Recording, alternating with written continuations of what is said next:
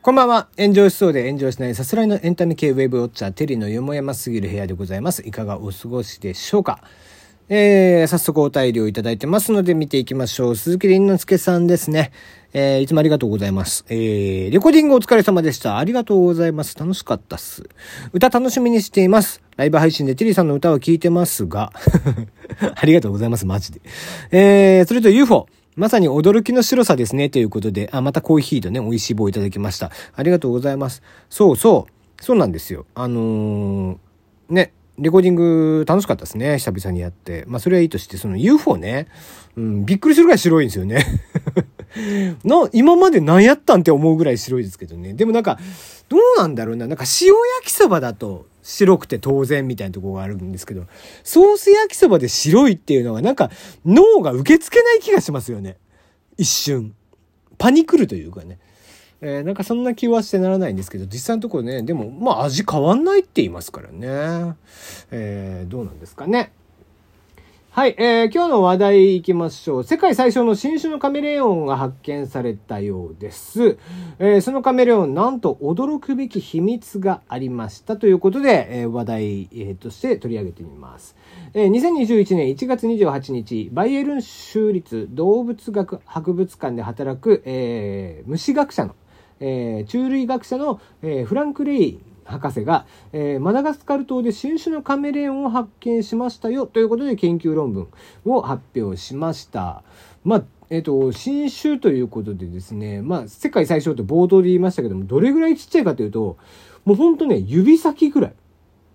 えー、で、えー、ブロークズヤ7と呼ばれるのかな、えー、この種なんですけども、えー、全ての認知の爬虫類今現在までで分かってきていた爬虫類の中で最も小さいオスであるということですね。同じ調査で見つかったメスの個体は19.2ミリと、えー、オスよりも大きいことが分かったものの、オスの大きさは13.5ミリ。13.5ミリ。13.5ミリ。1.35ミリじゃねえか、これ。13.5ミリなのかな。むちゃくちゃちっちゃいっすね。で、えー、っていうことらしいんです。本当指先に乗っかってるみたいな感じで、えー、まあ、ググっていただけたらいいかなと思いますけど、思ったよりちっちゃいです。超可愛いなと思いつつ、こんなもんでも、家の中いたらすぐプチって潰しちゃうなっていうぐらい、アリンコとほぼ変わんない感じですね。で、えー、ちなみにこのそのカメレオン、えー、世界最初のカメレオンですね。まあ、世界最初の爬虫類でもありというところですけども、えー、おちんちんがでかいそうです。えー、っていうのもですね、えー、いわゆる性器、男性器、えー、ですね、えー、こちらの、えーまあ、性的な熟度っていう、性熟度っていうのを調べるために、その大きさみたいなのを測るんですって。交尾する時の大きさみたいな。で、えー、そちらをですね、測ったところ、その大きさが、えー、2.5ミリということで、18.5%を占めてると。まあ、人間の体で18.5って結構だよね。170センチの人で、え ?170 センチの30、30センチぐらい。むちゃむちゃでかいでしょ。えー、これはすごいなという大きさですね。はいえー、マダガスカル島で発見された他の51種類のカメレオン族と比較すると5番目に大きいものであり、えー、体が小さいカメレオンほど大きな性器を持つ傾向にあるということなんですね。うんまあ面白いもんですね。まあ体はちっちゃいのにおちんちんだけでっかいっていう。えー、まあなんだろう、生殖、まあその子孫を残すというところへの本能的なものなのかもしれないですね。うん。まあ、ちなみに、こう、ちょっと豆知識的に、これ真面目に話をすると、えっと、人間の男性器であったりだとか、人間の女性の胸っていうのは、えー、他の哺乳類とかに比べて圧倒的に大きいそうです。比率として。